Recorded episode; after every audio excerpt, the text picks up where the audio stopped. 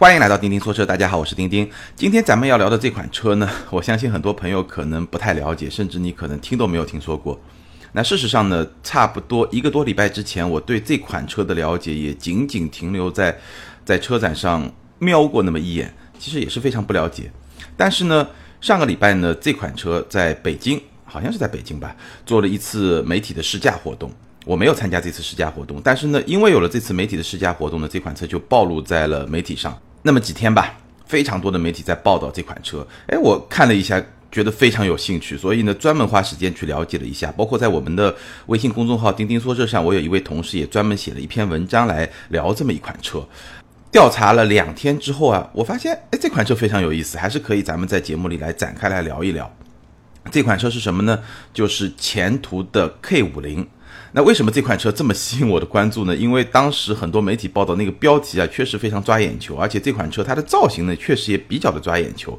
标题都是什么呢？标题都是首款中国量产电动超跑，或者说呢，温和一点就是首款中国量产电动跑车。那我在咱们这期节目的标题里面呢，也把它称为是电动跑车，而不是电动超跑，因为我觉得这个可能是一个比较恰如其分的这么一个描述。最关键吸引我的这个点在什么地方呢？是这款车已经量产了，或者说马上就量产了。它大概在八月底会发布，就正式上市。然后呢，三个月以后呢就可以去提车了。就如果你预定了这款车的话，所以从交付的这个层面来说，这款车速度是非常快的。而且它跟我们以前看到的那些所谓的 PPT 造车也好，或者说比较。正式的，对吧？一步一步在走的这些造车企业也好，包括像蔚来啊，包括像威马，都不太一样，对吧？它直接这个车一出来，然后马上就可以量产，马上就可以上市。所以这个做法其实跟我们看到一些新创车企的某一些做法是不太一样的。但它本身也是一个新创车企，我们待会儿会来说这是一家怎么样的车企。所以基本上我们可以看到，造车新势力打法上两个打法。第一个呢，我先把品牌往上做，我把调性做上去，然后我把声势做出来，然后呢再去做产品，对吧？当然它是同步进行，但是它先做品牌，再做产品，在公众的视野中大概是这么一个过程。那比如说像蔚来就是一个非常典型的，就是一下一开始调性非常高，对吧？先是参加 Formula E，然后呢是做了 EP 九这么一个刷纽北圈速的，那那个真的是超级跑车，那个甚至我觉得都不像是民用车，就是一个半赛车那么一种概念。把品牌做出来，然后再推量产车 ES 八。但是 ES 八这个车呢，从发布到现在，对吧？刚刚开始，据我所知，第一批是交付了，但这个交付很大部分都是内部交付，可能有一小部分是外部交付，时间拉得非常的长。而这个前途的 K 五零这款车呢，哎，一在公众面前亮相，但之前有一些小规模的亮相，其实大家都没有怎么关注到，包括我也没有怎么关注到。但这次一在公众面前比较大规模的亮相之后，八月马上就上市。八月就下个月嘛，对吧？然后三个月也就年底之前就能提车，所以做到这么一个节奏，让我觉得，哎，这家新造车势力，对吧？这家也算是新的车企吧，好像跟别的那些新的车企很不一样，所以这个就是吸引我关注很重要的一个点。那第二个点呢，毕竟是一个电动跑车，对吧？它本身，哎，能开的一个电动跑车和你在车展上展示一下，谁也不知道你到底是不是量产版，其实还是很不一样的，所以呢，也很抓眼球，所以呢。非常感兴趣，我仔细的研究了一下，咱们这期节目呢，就把我的一个应该说也不是特别深度啊，但是我现在能够找到的资料，我尽量的都看了一遍，然后也消化了一遍，然后哎，发现一些非常有意思的话题点来跟大家展开来说一说。那我们呢，基本上说三个问题。第一个呢，我们先来说前途是一家怎么样的车企？前途就是前途无量的前途那两个字。我相信这个名字啊我们的听友里面可能百分之九十以上是没有听过的，但我是之前是听过，但是之前我说了对这款车也非常不熟悉。我们可以简单介绍一下前途是一家怎么样的车企。其实网上关于前途是一家怎么样的车企这个话题的资料都不是很多，都不是很多，有那么几篇文章，大概把它前因后果介绍了一下。那我我们在节目的第一部分会先把这个车企大概给大家介绍一下，然后第二部分重点。前途 K 五零是一款怎么样的车？虽然我没有自己开过这个车，但是这个车现在披露出来的很多数据，我也看了几个试车的视频，我觉得非常有意思，能够说的内容还是挺多的。然后第三部分呢，我会大概的表达一下，就是基于前面两部分表达一下我的几个观点。好，我们先进入第一部分，就是前途是一家怎么样的车企？前途它的母公司叫长城华冠。前途这家公司呢，其实是二零一五年。二月才刚刚成立的，那它的前身是长城华冠。那我们先简单把长城华冠来说一下。长城华冠首先大家明确一点，跟魏建军魏总的长城汽车没有半毛钱关系，一点关系都没有，这是完全的另外一家公司。那这家公司呢，本质上是一个设计公司，但这个设计啊，不仅仅是造型设计的那个设计，也包括工程设计。我看网上有一篇文章是把它定位为是一个全流程的整车开发服务。给整车企业提供这种全流程的整车开发服务，包括汽车造型、工程设计、性能集成、试制试验、供应商管理、平台开发、投产服务这些功能都有，所以是这么一家综合性的汽车设计公司。那这家公司的历史呢，最早可以追溯到北京吉普，就是它的创始人就现在的董事长陆群，陆总呢是清华的汽车系毕业的，然后他的 CEO 叫王克坚。就这两位，包括他们最初的创始团队呢，都是从北京吉普出来的。二零零三年八月，他们就创业做了这个长城华冠这么一家公司，然后。二零零三年底，其实就创业半年，那个时候遇到一些资金比较紧张，因为我们知道汽车它做的这种设计服务，其实流程是非常长的，就一个项目可能就要做半年、一年，甚至更长的时间。那回款当然也就比较慢，所以资金链紧张，这个很很正常，对吧？现在这个比亚迪事件爆发以后，我相信很多朋友也知道，汽车行业啊，包括广告圈啊，这个现金流都是很紧张的，回款都是很慢的，对吧？垫款都是很正常的。所以这家新创立的长城华冠呢，就遇到了一些资金问题。那当时呢，他们通过一些关系呢，就是认识到了长风集团。长风集团也是一个造车企业吧，对吧？现在我们知道有长风猎豹，但它也是一个国有背景的这么一个企业。找到了长风集团以后呢，长风集团就入股。其实当时已经是控股这家企业，只不过呢，给这个创业团队呢，还是有非常自主的这种运营的这种权利吧，还是让他们自主去运营。那是零三年底。然后我们就非常简单的梳理一遍，就不展开，因为这个行业的故事，我觉得不是我们这期节目的重点。但到了二零零九年呢，当时整个国家的背景就是汽车行业要重组，所以呢，长风汽车呢就被广汽重组了。那长风呢，也就是失去了猎豹品牌的生产资质，但是它始终谋求继续有这种整车的生产资质。所以根据新的规则呢，到二零一二年的时候呢，它就把长城华冠给拆分了。为什么呢？因为根据新的规则，你要有汽车制造的这种资质呢，你必须要有全资的汽车研发公司。所以呢，因为长城华冠本身就是已经被他控股的一家企业嘛，它最初是创业企业，但是后来被这个长风控股了，所以就把长城华冠呢拆分了。原来的长城华冠呢就更名为猎豹汽车研究院，被归并进了长风集团。然后呢，帮助他能够获得一个整车的生产资质。然后呢，另外一部分呢，就重新建立了另外一家长城华冠，这么一家新的长城华冠这么一个公司。所以呢，就拆分了，对吧？那新的长城华冠呢，就股权啊各方面就相对是一个比较干净的那么一种状态。那这是在二零一二年。那其实早在二零一零年，就是还没有被拆分的时候呢，长城华冠就成立了前途电动车技术部。那这个呢，也就是。前途汽车的前身，到了五年之后，也就是二零一五年的二月，我刚才说了，前途汽车呢正式成立。到了二零一五年十一月呢，这个前途汽车呢就在新三板交易，当时的估值是二十五个亿人民币，就大概是这么一个过程。所以我们可以看到，前途汽车它的团队，对吧？最早是有非常强的传统。车厂的这么一个背景，从北京吉普出来，而且出来以后呢，从零三年到现在，对吧？我们如果这打包了一起算的话，也有十几年的一个整车设计开发的这么一个经验。但这个都是在传统领域，而且呢，他们是比较早就在二零一零年就开始往电动车方向去转型的这么一家企业。然后到了二零一五年呢，他就自己成立了前途汽车，自己来造车了。但我也看到一些报道说，他成立这个前途汽车之前呢。也找了一些整车厂去来谈合作，希望是把他们给传统车厂做的这种全套流程的设计服务呢，就是嫁接到一个或者说转移到一个电动车这么一个领域去。但是呢，一直没谈成。那最后觉得，哎，还是自己来吧，或者说自己先要做了，然后看有没有别的机会再去做，是这么一个过程。所以我们可以看到，呃，这家新造车势力的背景呢，还是传统车厂的背景。因为我们其实看啊，新造车势力基本上两个背景。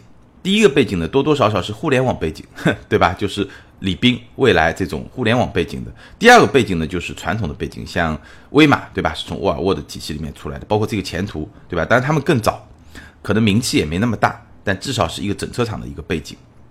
好，我们了解了他们一个背景以后呢，我觉得另外有一点值得一说呢，就是前途汽车它在二零一六年二月就开始建厂，苏州工厂前期的计划年产能是五万辆。而且呢，这家工厂呢跟别的工厂就四大工艺不太一样，就传统车厂的四大工艺这么来做的做法不太一样，它是围绕了铝合金和碳纤维来规划生产模式。因为他们的这个当家，我看陆群董事长在接受一些媒体采访的时候，他就指出，就是因为电动车啊大量的使用轻量化的材料，铝合金啊、碳纤维啊这些材料，所以它的生产工艺跟传统车厂会不太一样。所以呢，他们的这个新的工厂其实也是。一种围绕着铝合金和碳纤维来规划了一些比较新的一种生产模式，而且是建成了全球第二条的碳纤维的量产线。第一条呢，我自己当年去参观过，就是宝马的碳纤维的量产线。二零一六年二月它就建厂了，所以这又是站了一个队，对吧？传新的这些造车势力基本上是两种生产方式，第一个就代工生产，第二就自建工厂。那还是我刚才说的这两家代表企业，未来就是代工跟江淮，但后来跟广汽啊又有一些合作，然后像威马就是自建工厂，对吧？那这个前途呢也是一个自建工厂的模式，而且它到现在为止呢已经获得了完整的新能源汽车的生产资质，而且 K 五零这款车呢也是走完了所有的准生的程序，所以说八月能够上市，三个月之内能够交付，大概是这么一个概念。好。我们非常简单的介绍了一下前途是一家怎么样的车企。我相信在这个介绍过程中，把一些基本的概念可能就理清了。它的背景，它的团队是什么样的团队，然后它的做法是一个什么样的做法，你可以感觉到它是一个工程师文化比较强烈的这么一家公司，对吧？它的做法不是说我一上来就打品牌，然后声势闹得很大，而是默默的、默默的、默默的，等到你真的关注到它的时候，啪，一款车已经出来了。所以这也是我特别关注这款车的一个非常重要的原因。看上去像是一个实实在在做事情的公司。那我们来看这家实实在在做事情的公司，它做出来的第一款。跑车是一个电动跑车，纯电动跑车，或者说可以称为是中国第一辆量产电动跑车，是到底是一款什么样的车？到底可以给它一个什么样的评价？或者它的表现到底怎么样呢？那有些朋友会说，未来的 EP 九不应该是第一款中国超跑吗？或者说中国跑车吗？其实那款车啊，因为它的产量非常少。对吧？最早说是几辆，后来是十几辆，最后我好像看到二十几辆。但无论如何，都是一个非常小批量的这种生产方式，所以它其实不是量产，它应该是手工打造的这种生产方式，不一样。量产的方式和这种手工打造方式完全不一样。而且第二点呢，EP 九我刚才说了，它其实更像是一个半赛车，而不是一个正常的在公路上可以去行驶的这么一种街道跑车，所以还是不一样的。所以我把。前途 K 五零定位成为中国首款纯电动跑车，我觉得这个概念应该是没有问题的。但有些媒体说它是超跑，这个我会比较存质疑。然后我也看了前途汽车他给媒体发的新闻稿，其实他自己也称的是跑车，没有说自己是超跑。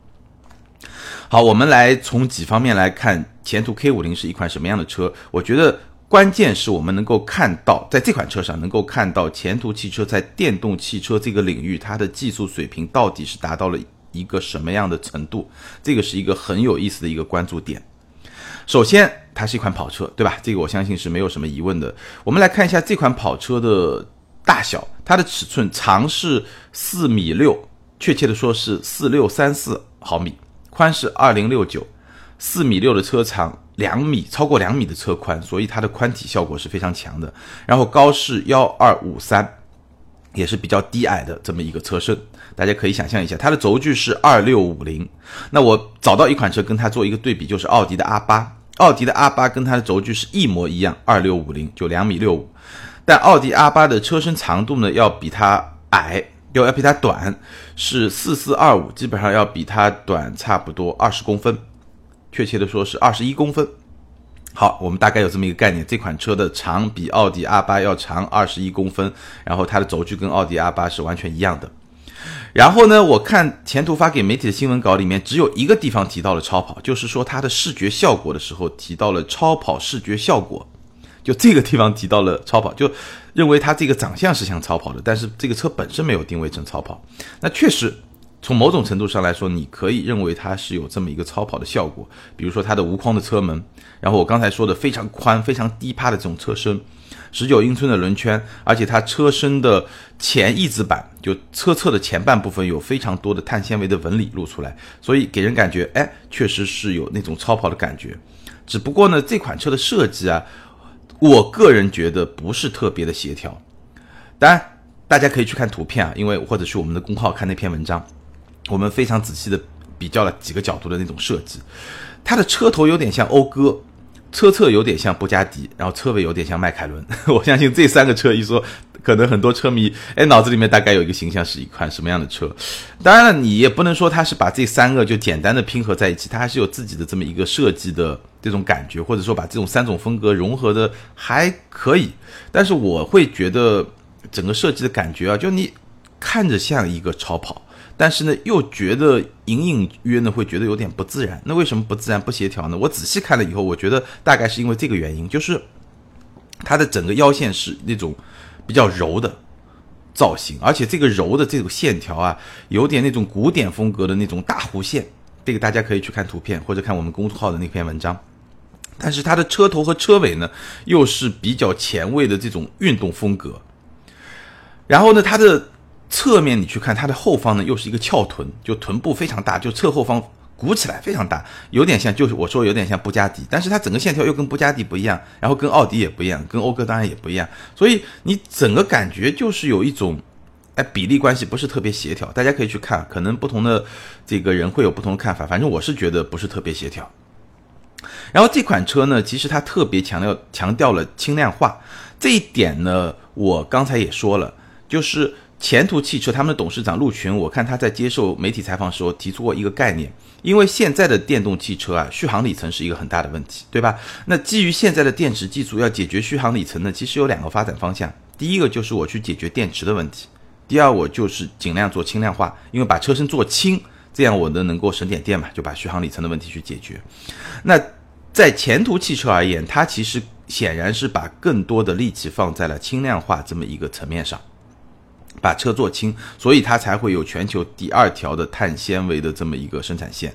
那我们来看这款 K 五零它的轻量化是怎么来做的。首先，毫无疑问，当然是全铝合金的框架式车身结构，这个没有问题。白车身是二百三十四公斤，这是一个比较低的，或者说相当低的这么一个数字。然后它的车身呢，除了前后保险杠和侧裙这些特别容易碰撞的部分之外，用了二十九个碳纤维的覆盖件。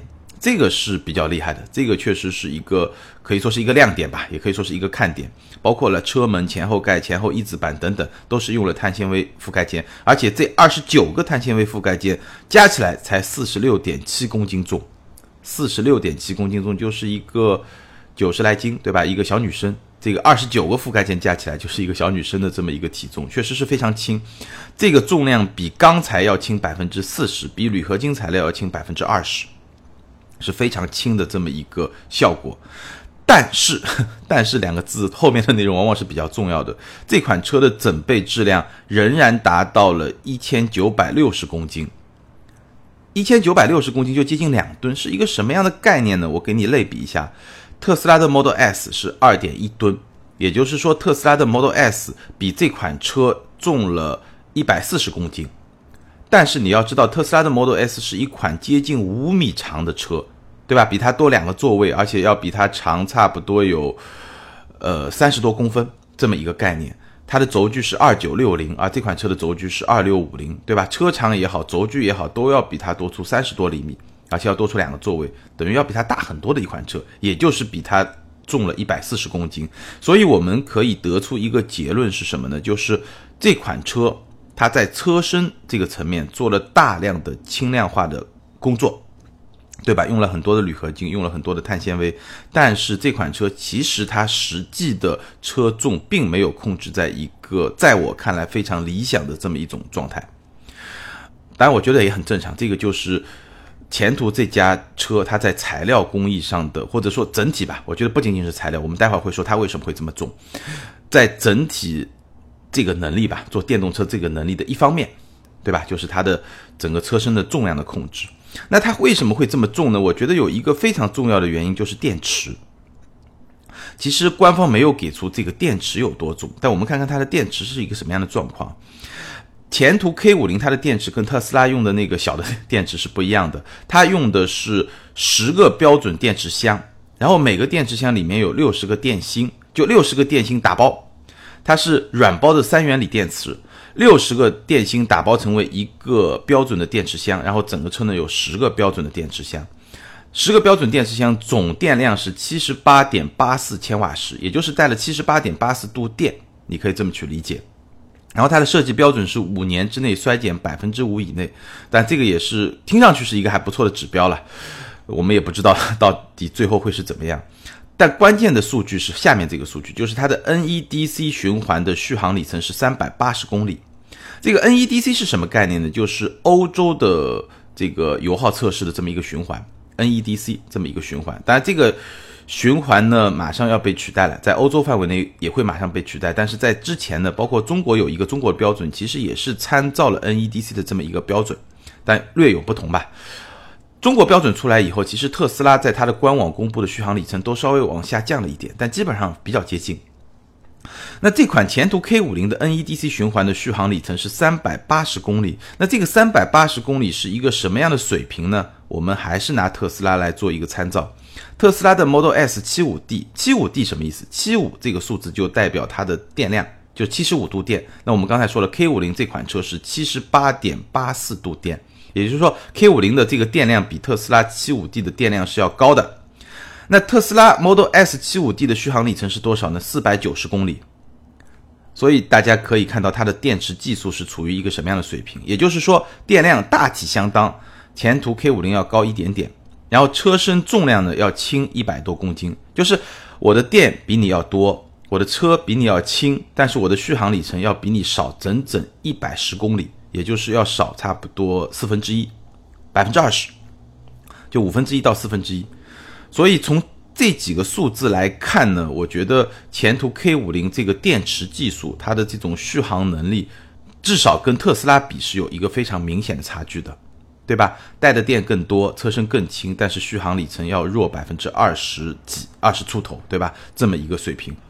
所以回过头去看呢，我们也就能够理解为什么这款车会那么重，对吧？因为你电池的能耗或者说效率不是很高，那我就必须带更多的电池。所以这款车虽然它在车身材料，对吧？铝合金啊、碳纤维可能做了很多的轻量化，但本质上它这个电池的重量还是在那儿。所以这款车它根本的这个。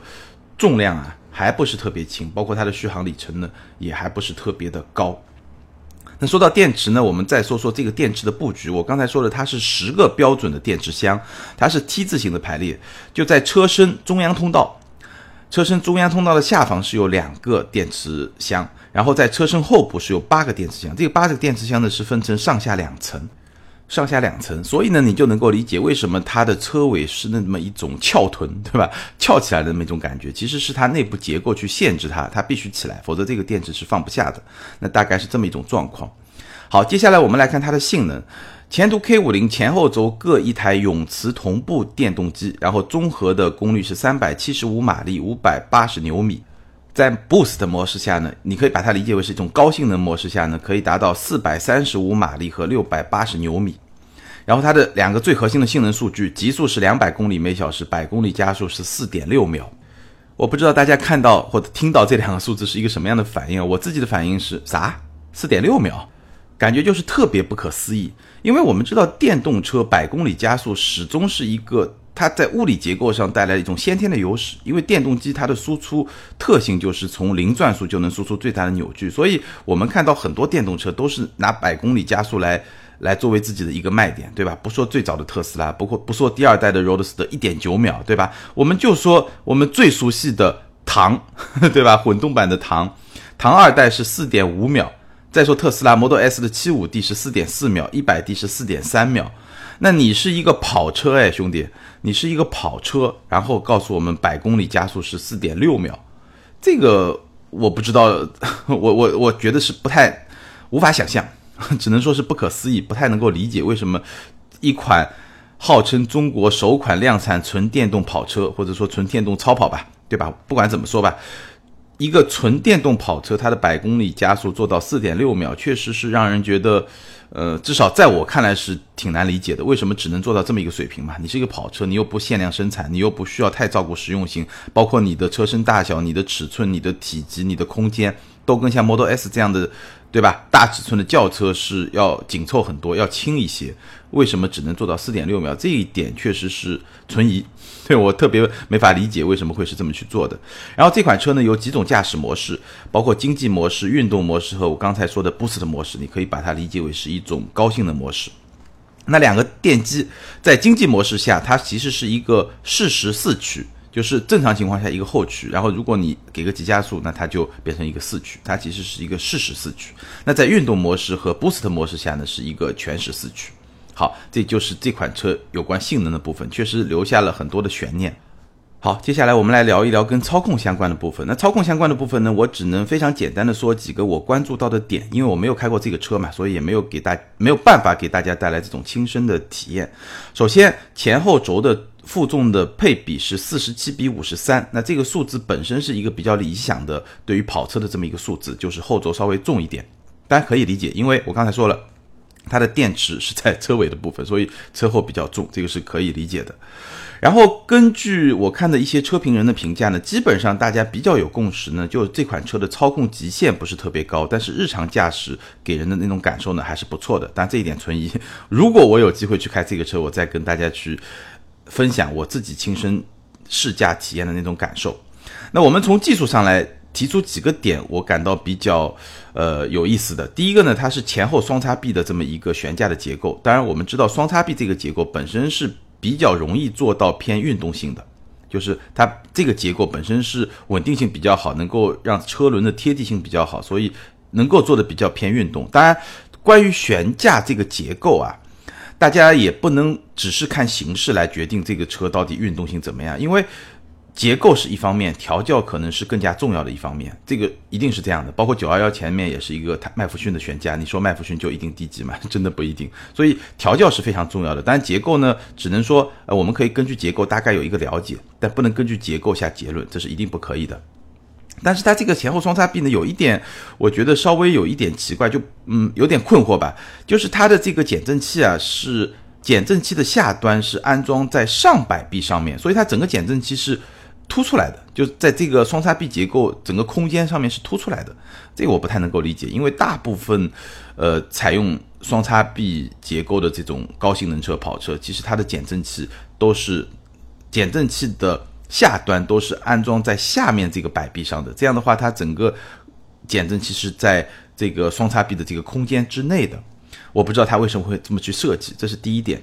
第二点，我感到不太能够理解的，它的刹车盘，它当然用了 Brembo 的刹车盘，这是一个很好的品牌，对吧？高性能品牌，很多车迷应该都知道，非常熟悉。但是它的前刹盘的尺寸是比后刹盘要大的。前面是三四五，后面是三六五，这一点我我我挺难理解的，我还没想明白是怎么回事，我可能有机会可以采访问一下他们，因为正常的跑车对吧，大部分车肯定是前面大后面小，为什么呢？因为你重刹，尤其是重刹的时候，整个车身的重心是会往前移动非常多的。就你可能现在是四十七比五十三，你一个刹车的时候可能就是五十三比四十七，这是很正常的这么一种，就是车身它的一个重量吧，不不是重心啊，重心是不会变的，就它车身负重的这个变化，就人会往前冲嘛，你自己开车的时候一个急刹车，你人也会往前冲，对吧？那整个车的这个质量都是整个负重都是会往前轴去移，所以呢，因为这样，所以前刹一定是会比后刹更加强劲。无论是卡钳的数量啊，包括这个刹车盘的大小啊，但这款车它的前刹居然比后刹尺寸来的小，这个我也不太能够理解。好，就简单的说一说，开过才能 真正给出一个评价。内饰呢比较简洁，对吧？中间是一块很大的屏，然后你前面也是一个应该是一个全全液晶的仪表盘，但是内饰的做工呢又是被很多车评人吐槽的一个点，就从做工的精细程度上来说，好像我看了。几篇文章，包括几个视频，都是被吐槽这个点。当然，这个大家可以自己去看。最后说一点呢，就是说这款车它的预售价是七十万，就在网上铺出来的预售价是七十万，我相信八九不离十嘛。那七十万这个价格呢，其实大家就能对它的定位有更进一步的认识，对吧？我们刚才说了百公里四点六秒，那你如果说是一个纯电动跑车，我已经觉得慢了，因为电动嘛，你没有把电动这两个字的优势充分发挥出来，这个就很奇怪。跑车 OK，你至少长得像跑车，对吧？四点六秒，虽然说没有把电动的优势发挥出来，但是放到跑车，你跟传统内燃机的跑车去比，四点六秒还是一个拿得出来的数字，对吧？那你说是跑车没有问题，七十万这个价格基本上也就是跟跑车去竞争。我们想一想，七十万的价格，我们可以买到什么样的跑车，对吧？可以买到一个加一点配置的七幺八保时捷，对吧？或者买到一个 V 八的野马。Mustang，Mustang，对吧？不能说野马，对吧？很多朋友前面有一期节目说，哎，你为什么一定要说英文不说中文？我们看到福特已经向这个中国的那家拥有野马品牌的公司公开道歉了，对吧？这个品牌已经不属于福特了，所以我们只能说 Mustang，七十万可以买到八缸的 Mustang，对吧？所以七十万这么一款跑车，大概这么一个价格，我觉得刚才我说的三个月之内号称能够交车，这一点是值得去表扬的。那么这款车。这么一款七十万的电动跑车，长得确实有点超跑的样，虽然我觉得它不太协调。然后续航里程呢，三百八十公里，基本上日常开呢也够用。但是呢，电池的技术跟特斯拉显然是有明显的差距的，包括它的这个性能的指标呢，呃，如果你去对标传统的内燃机车呢，应该还是不错的。但是如果你考虑到它是一个纯电动车呢，确实也不咋地。然后碳纤维当然是一个比较大的卖点，但是其实关于碳纤维啊，我可以大家提供一个背景知识是什么呢？就是我们知道碳纤维这个材料在比较大规模的运用，那些超跑我不去说它，比较大规模的运用其实宝马，我们刚才也说了，前途是有全球第二条的碳纤维生产线，那第一条就是在宝马，宝马的 i 三 i 八是碳纤维用的最夸张的，对吧？碳纤维的整个框架都是碳纤维。但是我最近看到一个新闻，就是宝马的下一代的电动车，它将放弃碳纤维的这么一个框架。放弃的原因呢是两条，第一条呢成本，成本太高，因为你要相对比较走量的车型的话，这个成本可能比较难以去控制。第二条呢就是宝马认为，宝马一个高管吧，在接受采访时，他认为现在电池技术的发展非常的快。随着电池技术的发展，我在车身的重量做轻量化，对吧？我在车身的框架啊，包括车身覆盖件啊这些方面做轻量化，省下来那么几十公斤或者一百多公斤的这个重量，这个价值可能没有那么大。基本上这个是宝马的观点，我给大家补充一下，这个是宝马的观点。所以在他们新一代的电动车上，将不再使用碳纤维的整个车身的框架。当然，车身上的一些碳纤维的件还是会用，只是说。不会那么像 i 三 i 八那么极端的去用碳纤维了啊，这个我们做一个背景的一个补充吧。好，那我们基本上把前途汽车这家企业和前途 K 五零这款车呢就聊得差不多了。最后呢，跟大家分享几个我的观感吧。首先呢，从前途汽车这家企业来说呢，还是能够感受到它是一个比较强的工程师文化，或者说工程师主导的这么一个团队。其实它不是特别。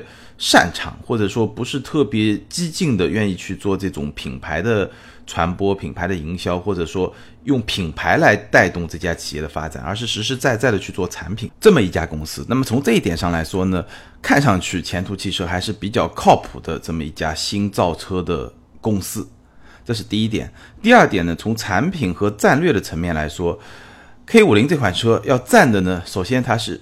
中国的第一辆纯电动跑车，对吧？毕竟已经造出来了，确实是第一辆纯电动跑车量产的纯电动跑车。第二呢，它的量产非常的快，而且自己有工厂，这也再一次证明了它的靠谱程度。那么要吐槽的点呢，无论是设计还是性能，这款产品本身而言，我觉得似乎它的亮点或者说抓人眼球，你仔细去想一想以后，发现。好像还是会欠缺那么一点，感觉上也就是那么一款产品，而且这款产品呢，确实距离电动车领域的领先者还是有比较明显的差距的。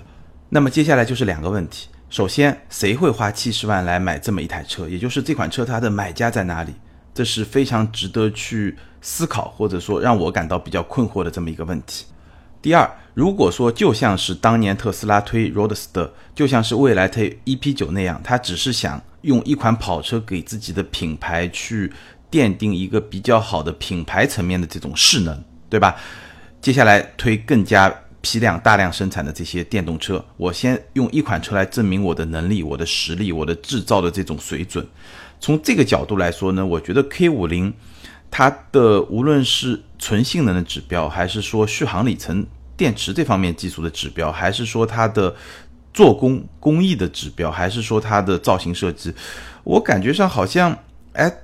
你说能够去拔这个品牌吧，一定可以在某种程度上，但是你说能够把它拔得很高吧，好像又没有，对吧？因为我们刚才已经分析了很多了，好像又没有，所以品牌战略目标是不是能实现呢？或者说能实现到一个什么样的程度呢？这又是一个值得大家去思考的问题。那关于前途这款车的未来呢？在今年的北京车展上，我们其实看到另外两款概念车，一款叫 K 二零。Concept 就 K 二零概念车，这是一款小型乘用车平台基础上做的双门双座小跑车，这么一款小跑车。然后另外一款呢叫 Concept One，就是概念车一号，这是一款基于中大型乘用车平台做的商务轿跑车型。那从这两款概念车来看呢，似乎这个前途的整个产品规划呢，还是会比较偏运动化。或者更准确的说呢，是比较偏日常使用的运动化这么一个方向。那么未来会怎么样呢？当然我们可以继续的去观察。那么从 K 五零这款车上呢，我个人的观点啊，前途汽车现在的技术能力，在整个纯电动车的版图里面，可能也就是二线甚至是三线这么一种能力，跟行业的领先者还是有一个比较明显的差距的。那在这种前提下，其实接下来他要做的产品的定位就会非常的重要。你必须要找到自己的这么一个位置，因为作为一个新造车势力，其实你如果真的要去挑战前面的那些巨头的话，你是必须要有自己的三把斧，对吧？你一定要有一些别人没有的东西。比如说特斯拉为什么能够成功？因为它确实有一些传统车企没有的东西，或者它的速度比别人更快，对吧？那如果你要这么去做，一定是要有这些东西。但我现在看到前途汽车其实是没有。那如果没有的话，你的产品怎么样去做定位？对吧？你能把成本做得更低吗？对吧？你能卖得更加便宜吗？我好像看到有一些报道，可能这个就是前途未来的一个方向。那另外一点呢，可能是前途可以去做的呢，就是因为它已经有工厂了，它其实可以去做一些代工的模式，就是它去帮别人代工。我觉得这个模式可能对前途汽车来说可以是一个方向，因为你想，它长城华冠它本来就是给那些主机厂做很多这种工程设计啊、造型设计啊，包括整个全产业链的这么一种。综合的这种服务，那么它的母公司嘛，那现在前途汽车对吧？你自己的产品大概是这么一种状况，你说说好不是特别好，但基本上呢也还是一个站得住脚的一个产品。那基于这么一种能力，对吧？制造的能力，厂也已经对吧？已经能够有这么一种量产的能力了。在这种前提下，也许提供一些代工服务。现在新造车势力对吧？做品牌 做的特别牛逼，概念做的特别牛逼的公司也不少。那也许也是一条出路。这是我个人的一些看法。好，关于前途汽车和前途 K 五零，咱们就聊到这儿。接下来呢，我们来看一下上一期听友的一些互动。听友 Chris 阿康他说，豪华阵营中 BBA 的地位暂时无法动摇。第二梯队中，凯迪拉克、雷克萨斯、沃尔沃正在努力的追赶。第三梯队，讴歌、英菲尼迪认可度太低，即使 QX 五零再牛叉，销量不会好到哪边去。我觉得合资车的日子会越来越不好过，自主品牌的产品力越来越好。越来越被认可，越来越被接受，性价比也高。比如现在传祺、吉利、荣威、长城、比亚迪等等，销量说明一切。现在内燃机逐渐被新能源取代，自主品牌一定会在这个弯道实现超车的，也会有自主品牌的车卖到全世界的那天的。路漫漫其修远兮，自主品牌要加油。这位朋友，这个愿望非常的美好。这两年呢，确实自主品牌发展的势头也相当的不错。当然了，也有一些分化，有些就特别的好，有些呢其实也会比较的艰难。总的来说呢，自主品牌的发展还不错。但是说实在话呢，我觉得咱们在某种程度上也确实有那么一点点过分自信的这种倾向。就从整个网络舆论上来看啊，就像中兴事件发生之前，对吧？厉害了我的国，大家都觉得很厉害。但是发生之后，哎，一下子冷静下来，发现咱们距离美国的这种。科技层面上的芯片技术上的这个差距还是非常非常的大的。那在汽车行业也一样，我觉得自主品牌确实在中国这些年发展的特别的好，整体行业发展的还不错。但是我想说两点啊，首先，自主品牌我们现在看到的竞争力绝大部分还是建立在非常明显的价格优势的前提下。就同样一个级别的车，可能它要比合资品牌要便宜百分之二十，百分之十还不够，便宜百分之二十。建立在这么一个基础上，哎，你才大家才能去竞争。这是第一点。那第二点呢？其实很多中国品牌、自主品牌在中国市场上的这种竞争力，也是建立在中国市场比较低的标准的基础上的。虽然表面上看上去你也是在跟大众啊、本田啊、丰田啊、现代啊、起亚这些国际品牌进行竞争，但是你的标准是比较低的。一旦到了发达市场，标准提高了以后，你跟他们之间的相互竞争关系可能又是完全是另外一个状态。所以呢，我们既要看到成绩，又要看到差距，这是一个相对比较理性的态度。好，下一位听友林毅他说：“为什么长安睿骋 CC 的车销量不佳？从外观而言，仁者见仁，智者见智。”造型过于动感，线条比较犀利，个人不太喜欢。上市前夕为什么销量能够达到五六千辆，就是因为人们尝鲜的心理。在中国卖得好的车长的是什么样的呢？中用的车，参考案例：大众捷达、大众帕萨特、丰田凯美瑞、丰田卡罗拉等等。从动力总成而言，1.5T 的发动机加上 6AT 爱信变速箱，这个价位的车，购车需求不是你的动力参数有多么的好。它更多的要求是稳定、可靠、耐用。虽然发动机参数不算差，但是匹配实在还真的是，唉。从定价而言，高不成低不就，定位太尴尬。这位朋友说的尝鲜的这种心理啊，我还是挺认同的。我也觉得一开始卖五六千辆，可能这方面就是大家要尝个新鲜的这种心理需求，这部分用户确实是有。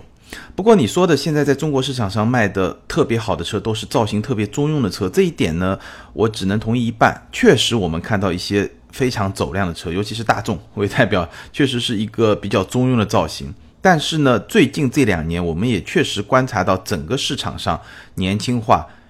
动感化，对吧？运动化、时尚化这个趋势是非常明显的。包括以前非常中庸的丰田，现在推出来的车，对吧？凯美瑞、CHR、奕泽这样的车，包括下一代的卡罗拉，都会是一种特别有激情的这么一种造型，不再是那种中庸的造型。我相信这个是整个时代，就现在这一代年轻人，他不会像我们传统认知中的中国消费者那样那么中庸。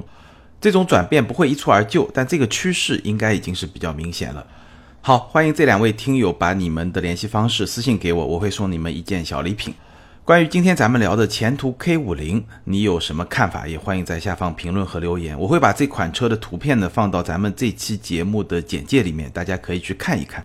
然后在留言区呢发表一下你的看法，你的留言和评论，包括转发和点赞，都是对我最好的支持。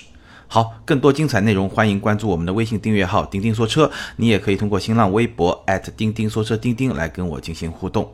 感谢大家的收听和支持，咱们今天就聊到这儿，下周接着聊，拜拜。